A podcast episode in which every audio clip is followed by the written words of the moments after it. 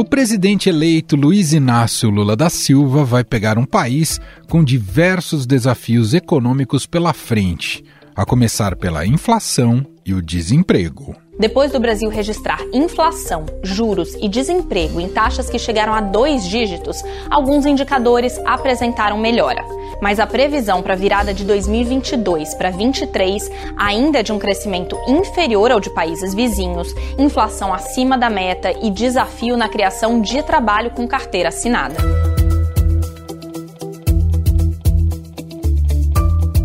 O PT trata o projeto de orçamento de 2023 como uma herança maldita deixada pelo presidente Jair Bolsonaro, que precisará ser consertada.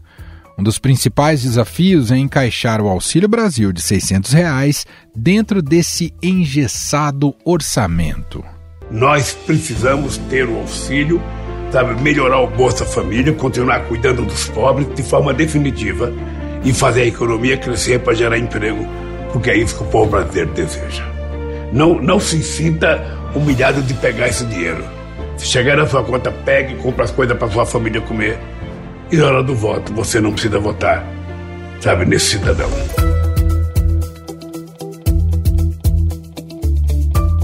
Inclusive, o vice-presidente eleito, Geraldo Alckmin, afirmou que uma PEC de transição será discutida para que o auxílio continue em janeiro. A preocupação é, primeiro, manter o Bolsa Família de 600 reais para pagá-lo em janeiro, há necessidade de até 15 de dezembro termos a autorização e a lei orçamentária. Garantir o orçamento para não ter interrupção de serviços públicos ou paralisação de obras públicas. O relator do orçamento, senador Marcelo Castro, já disse que não há dinheiro para nada. Não tem recurso para o Bolsa Família, não tem recurso para a farmácia popular, não tem recurso para a saúde indígena. Além do programa Farmácia Popular, a recomposição mais urgente é a do Fundo de Arrendamento Residencial, que paga os subsídios às classes de renda mais baixa na habitação. Muitas pessoas dependem do farmácia popular para fraldas geriátricas, por exemplo, medicamentos para asma, hipertensão e diabetes. O governo federal, e essa informação do jornal Estado de São Paulo, das grandes repórteres Amanda Pupo e Adriana Fernandes, enviou ao Congresso Nacional aquele projeto do orçamento da União para o ano que vem, com uma redução de cerca de 59% dos recursos para esse programa federal. A verba para a moradia da população mais pobre caiu de 665 milhões de reais para apenas 34 milhões no projeto de orçamento de 2023. A maior parte dos cortes foi feita para acomodar as emendas do orçamento secreto, que somam 19 bilhões de reais para 2023. São cerca de 16 a 19 bilhões que poderão ser destinados para essas emendas de relator que ficaram conhecidas como orçamento secreto. Deixou de ser impositivo, mas existe, segundo os parlamentares, o compromisso de que essas emendas sejam pagas. Se espera reforço também para a provisão de médicos na atenção primária no programa Mais Médicos, Médicos pelo Brasil, que passou de 2,69 bilhões de reais para 1,46 bilhão. Também faltam recursos para o apoio a obras emergenciais de mitigação para redução de desastres, que passou de 2,57 milhões de reais para apenas 25 mil reais. Vamos ter que tratar a questão da saúde como uma questão prioritária nesse país porque eles tiraram praticamente 12 mil médicos dos mais médicos que estavam nos lugares mais longínquos, atendendo, atendendo pessoas que não conseguiam ir a médico durante anos. A saúde precisa ser efetivamente tratada com respeito. Lula também prometeu corrigir o corte de recursos do Fundo Nacional de Desenvolvimento de Ciência e Tecnologia. Por uma decisão do presidente Bolsonaro, 4,2 bilhões de reais deste fundo ficarão parados na reserva de contingência. Para 2023, só há 300 milhões de reais para pagar o auxílio emergencial ao setor cultural. A lei previa repasse ainda neste ano de quase 4 bilhões de reais para o setor cultural, fortemente atingido pela pandemia de Covid-19. A medida provisória assinada pelo presidente Jair Bolsonaro adiou o prazo para 2023, sem dizer o mês para o início dos pagamentos. O mercado econômico tem se preocupado com essa ideia de furar o teto de gastos para acomodar todos esses projetos. As principais promessas de campanha, que incluem aumento de investimentos, demandam um espaço maior de 200 bilhões de reais, como mostrou o Estadão. Promessas como reajustar a faixa de isenção da tabela do imposto de renda, pessoa física, para 5 mil reais e a política de recuperação do poder de renda do salário mínimo e dos salários dos servidores vão demorar até o final do mandato para serem implementadas. Hoje é R$ 1.900 que a pessoa está isenta, ou seja, é preciso que a gente discuta uma outra faixa. Eu fico pensando por volta de R$ mil reais. Dois caminhos podem acontecer a depender do espaço político que Lula conseguirá negociar com o Congresso atual. Um deles é aprovar o orçamento com ajustes que já podem ser feitos e deixar para aprovar o waiver no início de 2023. Nesse caso, as despesas extraordinárias mais urgentes, como garantir os 200 reais adicionais para completar o Auxílio Brasil de 600, seria feito inicialmente com recursos do orçamento já disponível. Essa é uma das prioridades, como deixou claro em entrevista a Luísio Mercadante, coordenador do programa de governo do PT. Por exemplo, auxílio emergencial, Bolsa Família, que seja tem que ser aprovado esse mês. Porque ele tem que. A folha de pagamento de janeiro roda em dezembro. Sim. Senão você deixa 21 milhões e 600 mil pessoas sem renda e tem 2 milhões que pegaram o crédito consignado, não só fica sem renda, como fica 40% do valor em dívida. Tá, então a, o Congresso tem que ter urgência na tramitação dessa matéria.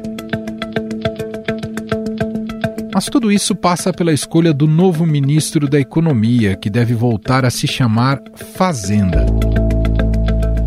O nome mais cotado é o de Henrique Meirelles, que se aproximou de Lula no segundo turno. Ah, os fatos falam por si só. É, eu concluí que era justificável o meu apoio à candidatura de alguém que já foi presidente duas vezes e que mostrou bons resultados para o país.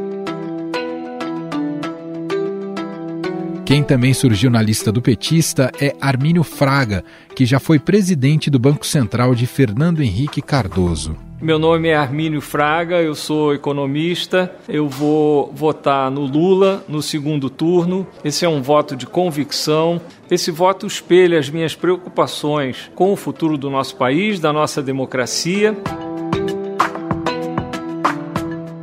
Independentemente do nome escolhido, há o pensamento de colocar alguém que dialogue com o centro democrático. Afinal, o que podemos esperar da economia no governo Lula? Sobre este tema, vamos conversar com José Roberto Mendonça de Barros, economista fundador da MB Associados e colunista aqui do Estadão.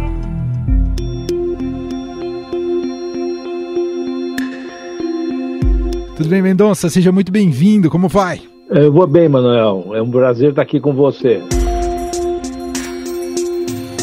Mendonça, o primeiro desafio prático já foi colocado aí para a equipe de transição do governo Lula, né, do, do presidente eleito Lula, que é garantir um Auxílio Brasil, ou o futuro vai voltar a se chamar Bolsa Família, no valor de 600 reais já a partir de janeiro. Só que precisa tirar dinheiro da onde não tem o dilema colocado está entre uma PEC ou um crédito extraordinário, como indicou aí o TCU. A, a PEC, como a gente sabe, né, Mendonça, tem seus custos políticos que normalmente acabam resultando também em mais gastança. E aí queria começar te perguntando, o discurso triunfal que acompanhamos em todo o período eleitoral já começou a cobrar seu preço, Mendonça? Nesse momento, uh, início de governo, primeira coisa de governo, eu tenho a impressão que os custos meio escondidos aí de uma PEC talvez sejam pequenos uh, ne, ne, neste momento. Acho que o problema maior mesmo, Manuel, é, é, é o seguinte: o, o, o, governo que vai entrar acho que você concordaria, é, ele tem dois, do ponto de vista econômico, dois enormes desafios que têm que ser encaminhados simultaneamente. Um é esse, né? O orçamento de 2023 virou uma ficção e tem um excesso de gastos pressionando, cuja estimativa vai de 100 a 400 bi, são números astronômicos, tem que ser resolvido e encaminhado, uh, e na condição que você mencionou, tem que ter ali dentro, né, eh, pelo menos a, a, a extensão, o recurso orçamentário para o, o, Auxílio Brasil, Bolsa Família, e mais alguma recomposição no farmácia popular, na merenda escolar. Né? E, portanto, tem que ter uma licença, e daí se discute se é condição ou não, para que isso vá estourar mais uma vez o teto.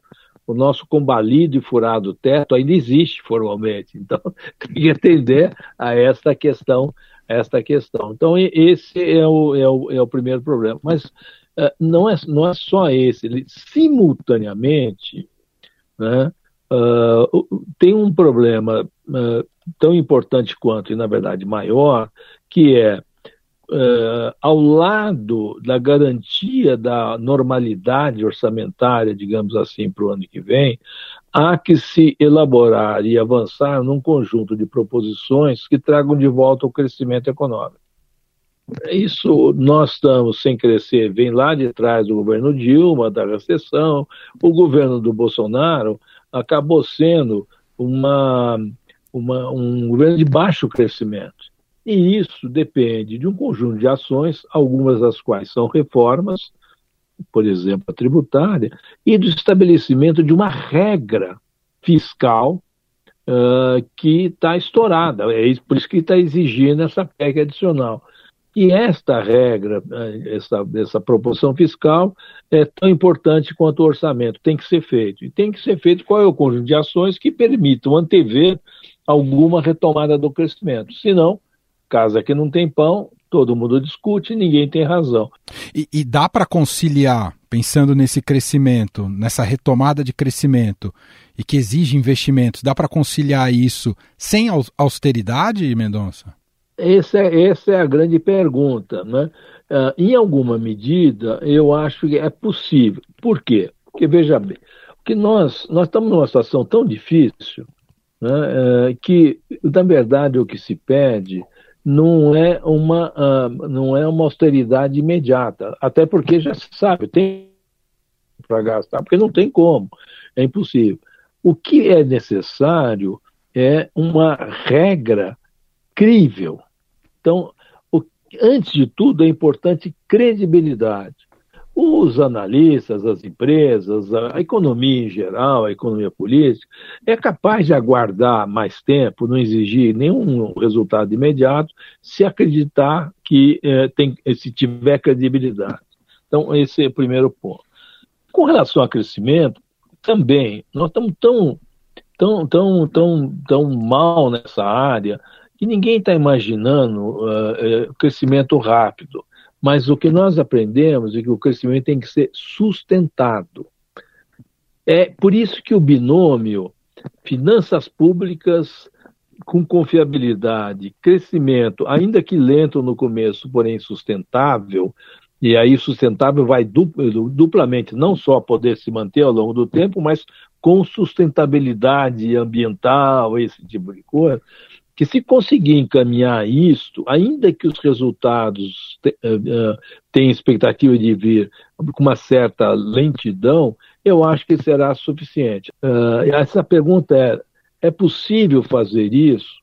A minha resposta é que é possível, desde que a gente tenha algumas coisas que, no meu, a meu juízo, são factíveis que possam ser, ser colocadas na partida. Primeiro, a aceitação pelo presidente da República de que quem ganhou a eleição foi uma coalizão de centro-esquerda, não foi a esquerda. Mais do que isso, essa coalizão não foi formada por ampliação do chefe do governo. Foi, foram os grupos de centro que voluntariamente migraram né, e aceitaram e compuseram isso para exatamente evitar o cenário de reeleição visto, acho que com razão, como muito complicado. Então, se isto for verdade, numa coalizão de centro-esquerda, uh, a proposição e a prática de um certo juízo fiscal é absolutamente natural. A segunda coisa, eu já mencionei, é a proposição de algo que tenha credibilidade. E credibilidade de, resulta de duas coisas: de quem propõe a regra, pessoa tem ou não tem credibilidade pela sua história e a própria regra, ela sendo vista como factível ou não. Eu acho que é possível. Além disso, né, realmente entrar na linha da, da sustentabilidade e dessa pauta né, de, uh, de governança, essa pauta mais moderna, né, de, de, de, de, da pauta social, de governança e sustentabilidade. Finalmente, ainda nesta área, duas coisas tem que adicionar. Um protagonismo do Itamaraty, para deixar de ser párea global, o que não é difícil de ser feito, e, ter, e além disso, né, é, realmente re, re, é, reforçar a ideia do país como, como, como um, um país uh, ambientalmente correto, uma potência verde. Isto esse conjunto de coisas, a gente já está vendo, destrava dinheiro de fora para cá, a Dinamarca com o Fundo Amazônia, vai destravar e permitir que muitas empresas uh, que se pautam uh, por, pela questão ambiental possam investir numa, e que a gente tem coisa para fazer. Nós somos bons nessa área. Hidrogênio verde, é, eólica na, na, na, no mar. Tem muita coisa para fazer aí e envolve investimento.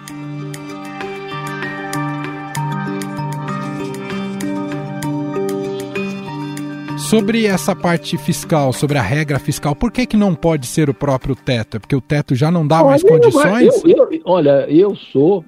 Eu, eu, eu, eu acho. Eh, sou amplo com relação a isso. Eu acho que até um teto retificado é possível, porque para mim, porque o que, que você precisa ter, o que, que é a regra fiscal? Vamos pensar no básico.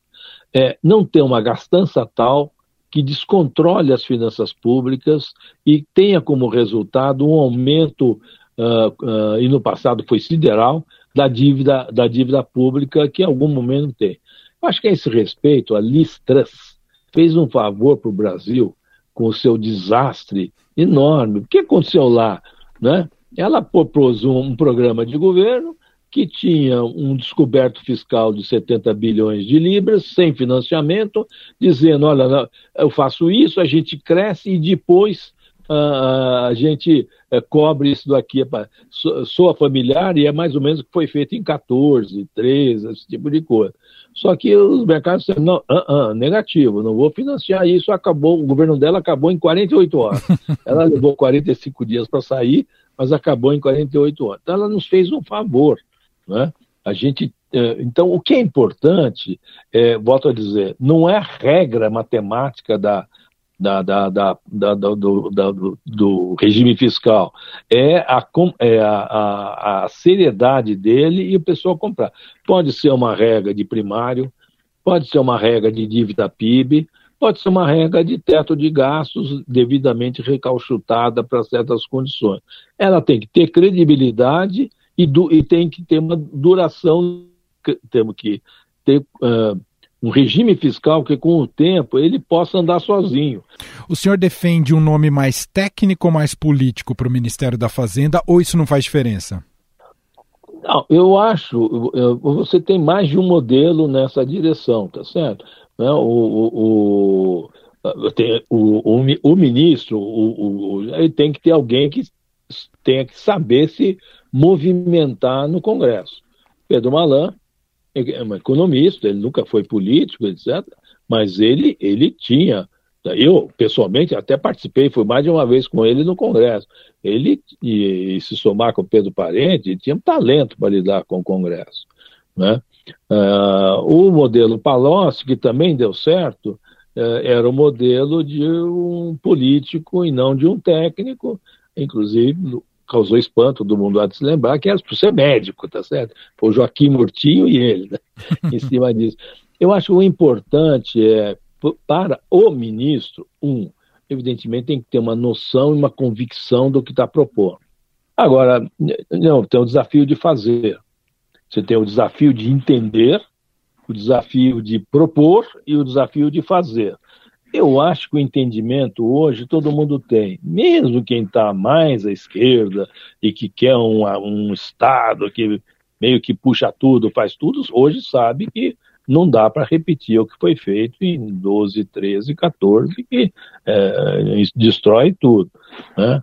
Agora, o talento está em como montar, como montar isso aí. Eu espero, por isso que eu volto a dizer, eu espero que essa montagem seja uma montagem que reflita uma aliança de centro-esquerda.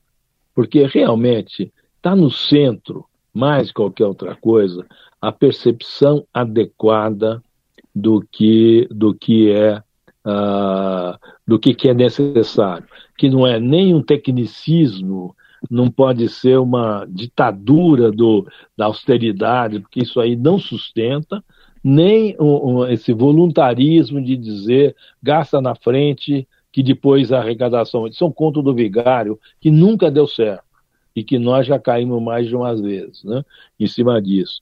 Né? E, pessoalmente, se me permite, eu dizer, uma pessoa que tem plena noção disso, uh, com quem eu tra trabalhei nesse, nesse período recente, Simone Tebet. Uh, não é uma profissional da área de economia, tem absoluta noção do que, que é a importância da austeridade fiscal, né? da austeridade, do volume adequado de Sim. austeridade, que é o que precisa para ter um programa com coisa muito clara e com restrições bastante claras. Na visão do senhor, a, a inflação está sob controle ou ela ainda pode assombrar no curto prazo, professor? Eu acho que ela, ela ah, não, não deverá assombrar no curto prazo, mas ainda está muito desequilibrada. É, eu quero dizer com isso, o mundo está caminhando para uma recessão, por uma situação muito difícil. E passado o inverno no hemisfério norte, de março para frente, eu não tenho dúvida que todas as commodities vão cair, cair muito, sejam energéticas, sejam metálicas, sejam alimentares. Né? Essa, é, essa é, redução vai tirar um enorme de um, de um, de um, de um problema na nossa inflação, né? que ainda se mantém muito, mantém muito, muito elevado. Entretanto, né? Nós ainda temos uma inflação que no, o número cheio caiu, mas só por causa de um gol de canela. Né? Que é, a gasolina caiu 35%, para não dizer gol de mão, né? é, não, é de canela, porque é, é, legal, o que foi feito é legal, por isso que eu não falei gol de mão, né? Mas é isso. É porque abaixou o imposto e, e é insustentável ficar com esse imposto zerado para o resto da vida. Não existe isso. Por quê?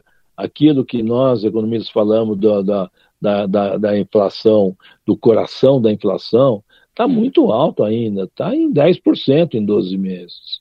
Né? A inflação média está em 7%, porque gasolina caiu 35%, é, os produtos energéticos né, caíram por efeito de uma intervenção no, no, no, no na, então ainda é um problema que agora eu acho que não sobe mais porque a, a demanda aqui também está caindo. Porque eh, uma das coisas que não tem dúvida, nós vamos caminhar ano que vem. 100% das pessoas olham ano que vem entre meio, 0,8 até 1% de crescimento. E hoje é 2,6, 2,7. Um componente disso vem lá de fora, que vai desacelerar. Então, isso também desacelera o PIB.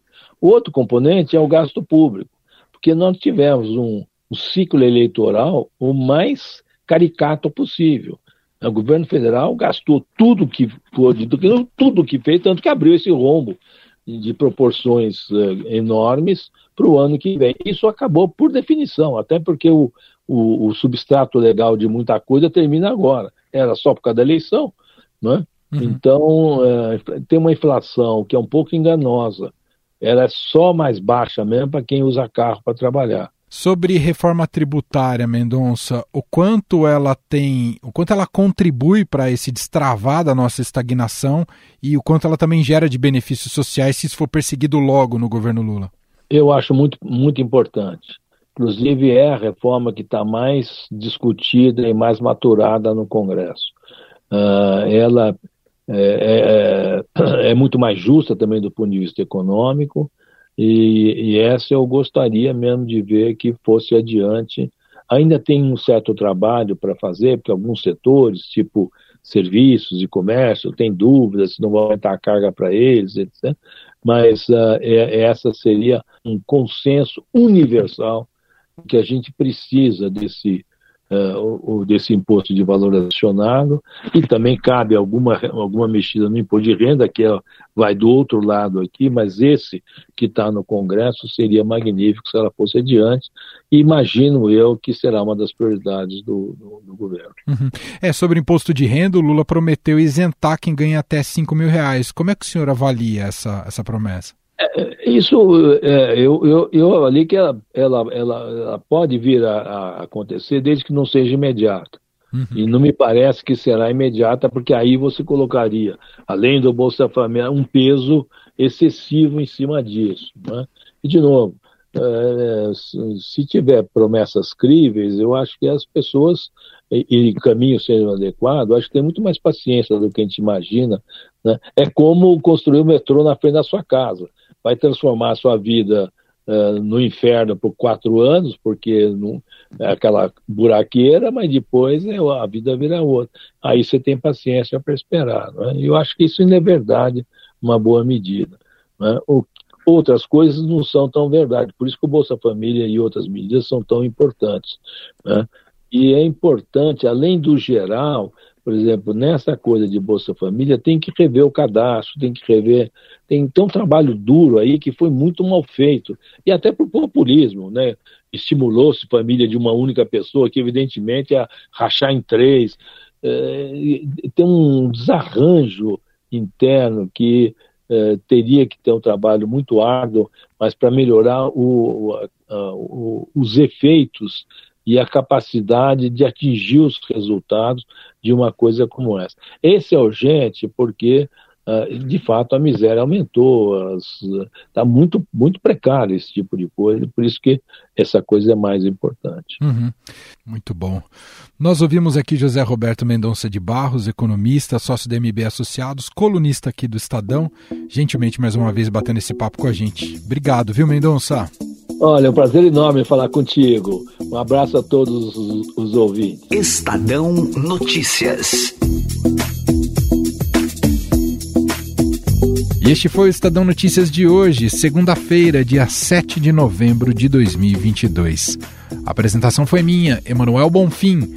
Na produção, edição e roteiro, Gustavo Lopes, Jefferson Perleberg e Gabriela Forte. A montagem é de Moacir Biasi. Para conversar com a gente, podcast@estadão.com. Um abraço para você, uma ótima semana e até mais.